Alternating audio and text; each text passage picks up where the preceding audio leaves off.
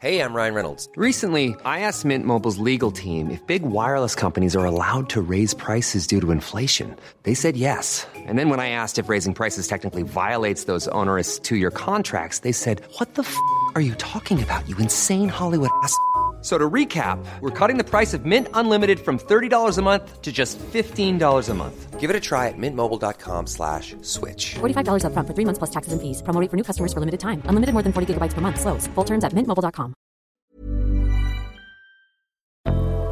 Salut Avant de monter à bord pour votre épisode de Programme B, un mot sur notre sponsor. C'est un podcast qui s'appelle Tracer la route, proposé par les passes de télépéage Ulysse. Tracer la route, ce sont les aventures de femmes et d'hommes en voiture. Comment ces trajets, ces voyages leur ont permis de sortir du quotidien d'eux-mêmes et de tracer une nouvelle voie. Dans le deuxième épisode, par exemple, Jean revisite ses souvenirs de banquette arrière dans la 4L familiale. En un quart d'heure, il fait revivre toute une époque, celle des années 70 et des vacances populaires où il fallait partir de nuit pour aller en Bretagne et où pour les enfants l'été prenait des allures de ruée vers l'or. Partir, ça s'apprend, dit Jean, et il a bien raison. D'ailleurs, il est devenu enseignant et il en a fait une règle de vie pour lui et pour ses élèves.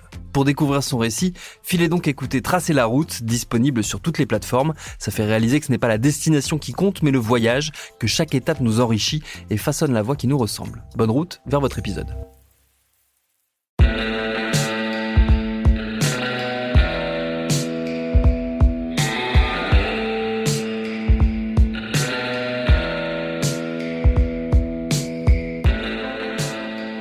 À Nice, la surveillance s'invite jusque dans les lycées. En septembre 2019, le président de la région Sud, Renaud Muselier, annonce une expérimentation inédite. Deux lycées professionnels, un à Nice, l'autre à Marseille, sont équipés de portiques de reconnaissance faciale. Et devant les grilles du lycée Ampère, à Marseille, les élèves sont loin d'être convaincus. C'est un lycée, c'est pas une prison, voilà. Déjà qu'il y a trop de procédures et tout, alors si on met ça en place... Et c'est notre liberté quand même. Je suis pas d'accord parce qu'ils vont nous prendre en photo, ils vont nous analyser pour savoir si on est bien d'établissement, donc euh, je crains. Nous rencontrons Pierre Legros, doctorant à l'université de Nice. Il s'est longuement intéressé à l'utilisation de la reconnaissance faciale dans sa ville et en particulier à cette expérimentation. Alors déjà, comment fonctionne la reconnaissance faciale? En fait, c'est une technologie qui, en mélange, qui mélange plusieurs techniques. Il y a une technique de reconnaissance du visage, tout simplement. Donc ça, c'est ce qu'on a sur les appareils photo. Quand on veut prendre une photo, souvent, on voit le petit encadré. Donc là, on a la reconnaissance du visage. Ensuite, on a la reconnaissance des données biométriques. Donc là, on va reconnaître les yeux euh, et la distance entre ces yeux, la taille, la largeur de la bouche, la largeur des narines.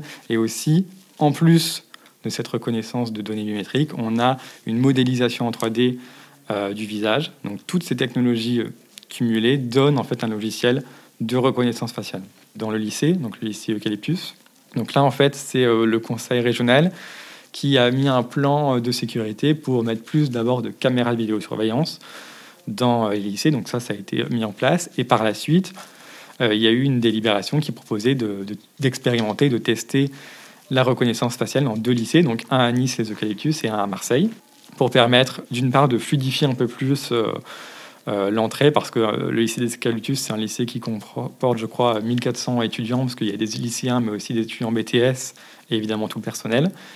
Donc c'était donc fluidifier, soi-disant, l'accès des personnes, et également contrôler éventuellement les entrées de personnes qui n'étaient pas autorisées à entrer, évidemment, dans le bâtiment. Donc un objectif un peu sécuritaire également. Le conseil régional contacte alors la CNIL pour s'assurer de la viabilité du dispositif. Sauf que rien ne se passe comme prévu.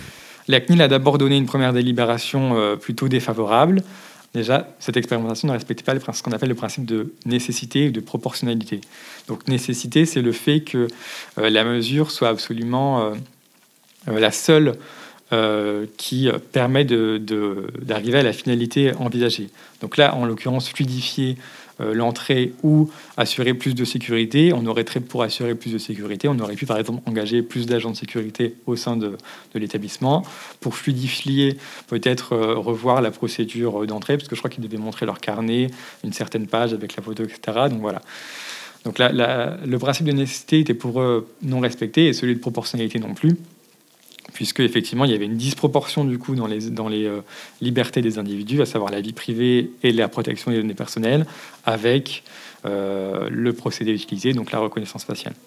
Donc ces deux principes n'étaient pas respectés pour la CNIL, et euh, donc fort, de cet avis, il y avait les associations de droits de l'homme à la fois nationales et locales, donc que ce soit la Quadrature du Net, la Ligue des droits de l'homme ou encore les associations de parents d'élèves, ont tenté un recours devant le tribunal administratif de Marseille, qui a conclu exactement quasiment les mêmes conclusions que la CNIL.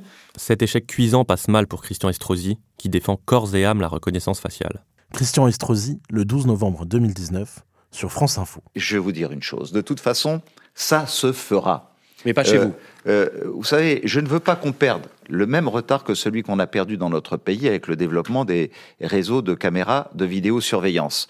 Hein, il y a 15 ans, dès qu'on parlait de ce sujet, euh, on disait euh, interdit, attentatoire aux libertés individuelles, etc. Aujourd'hui, tout le monde en demande, on a du retard, il faut le rattraper. Ma ville est une des, des plus équipées et d'autres euh, essaient de rattraper ce retard. Sur la reconnaissance faciale, on va y venir, c'est incontournable. En février 2019, la ville de Nice avait déjà fait parler d'elle en expérimentant la reconnaissance faciale. C'était devenu la première municipalité française à l'utiliser dans l'espace public. Durant le carnaval de Nice, des scénarios sont testés sur des personnes volontaires. Il y a eu deux types de reconnaissance faciale qui ont été expérimentés, à la fois de l'authentification et de l'identification. Donc de l'authentification, c'est euh, en fait tout simplement révéler euh, que l'on est bien la personne que l'on prétend être. Donc c'est tout simplement une comparaison, euh, par exemple avec la carte d'identité, le passeport ou éventuellement la carte d'agent de police, de mairie, etc.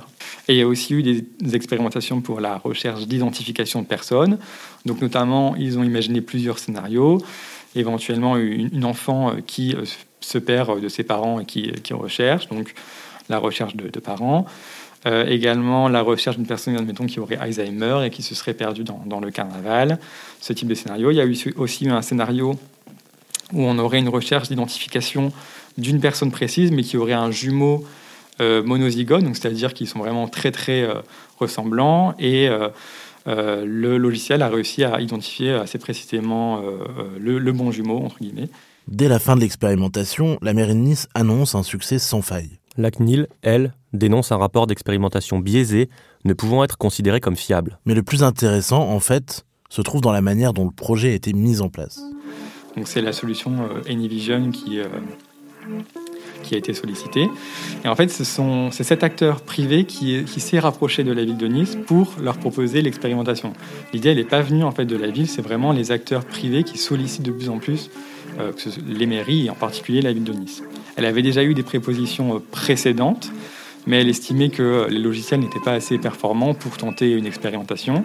Et là, à partir des tests qu'avait prouvé la société euh, confidentielle à Nice, ils ont considéré que le logiciel était quand même assez performant et qu'il était peut-être intéressant de l'expérimenter pour voir la plus-value qu'il pourrait apporter aux agents de police.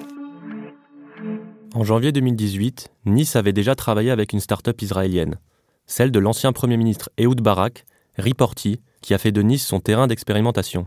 Le fonctionnement de Reporty est simple. C'est une application smartphone grâce à laquelle toute personne peut signaler une situation d'urgence à la police.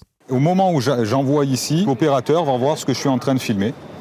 On peut avoir plusieurs appels évidemment de manière simultanée. Ça va permettre de gérer les priorités. Les opérateurs vont pouvoir voir donc des images avant de décrocher. Donc on va pouvoir voir un incendie par exemple, un signalement d'une RIX et puis un véhicule gênant. Ben, on va prioriser euh, la prise des appels. La CNIL, encore une fois, a retoqué le projet. Ce qui n'empêche pas la sécurité sauce privée de faire son beurre à Nice. En 2019, la ville a ainsi travaillé avec l'entreprise Touai. La société Messine a testé dans le tramway un logiciel capable de détecter les émotions des citoyens.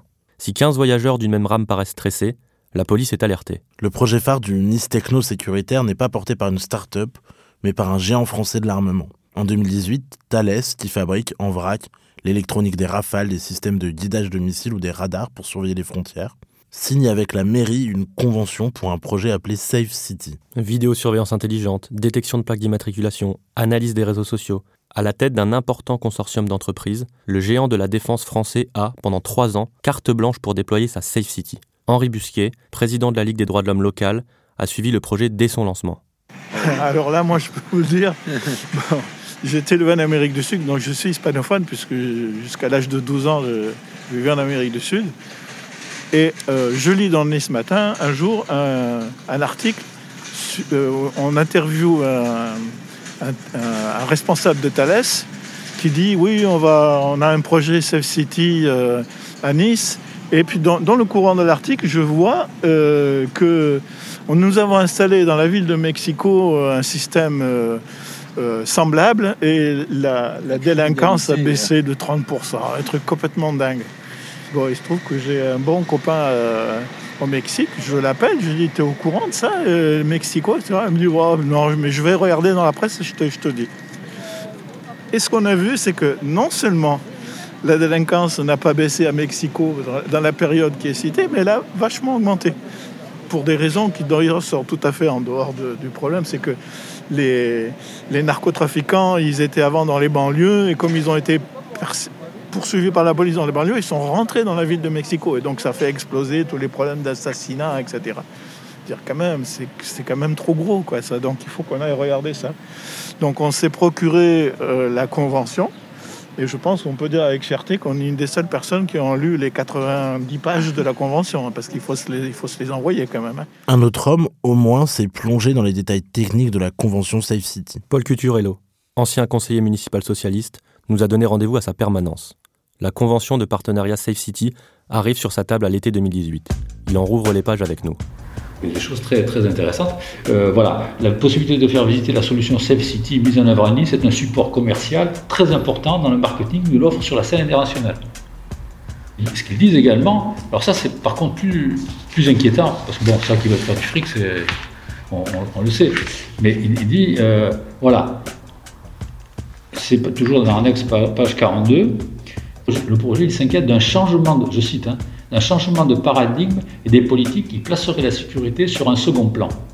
C'est-à-dire que, pour eux, euh, pour l'intérêt commercial, bien compris, il faut que la, la peur continue de prospérer et la faire prospérer. Donc on est là dans un truc où euh, on fait peur aux gens, du coup on achète des caméras et du coup ils font des affaires. Dans le cadre d'une série que nous avons consacrée à Thales pour les jours.fr, Clément et moi avons obtenu un document interne à l'entreprise daté de janvier 2020. À l'intérieur, quelques éléments détaillant les expérimentations mises en place. Une simulation grandeur nature de gestion d'inondation, puis une autre mettant en scène un homme armé au marché de Noël de Nice. Une escalade sécuritaire au cœur du projet politique d'un homme, Christian Estrosi. It's alright. It's alright.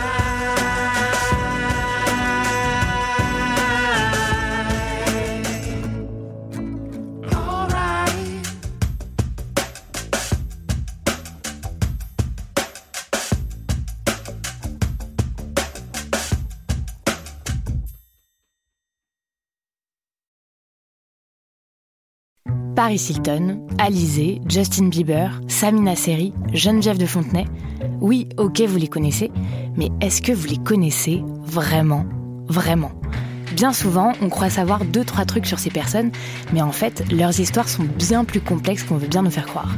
Avec des vies faites de drames, de traversées du désert, de peine et même de trahison. Oui, même de trahison. Tout ça, vous le découvrirez en écoutant Connaissez-vous l'histoire sur toutes les plateformes.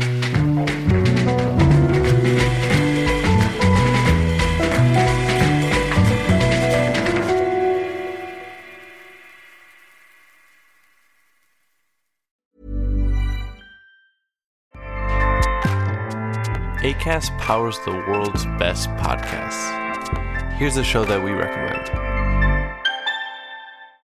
This is Roundabout Season 2, and we're back to share more stories from the road and the memories made along the way.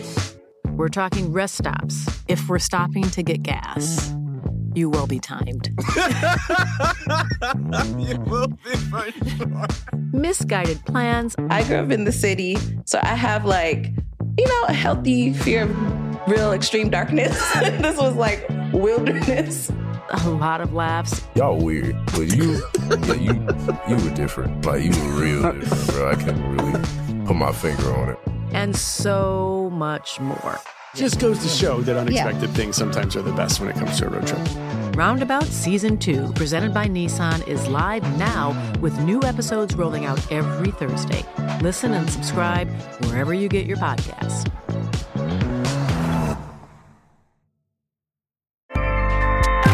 ACAST helps creators launch, grow, and monetize their podcasts everywhere. ACAST.com.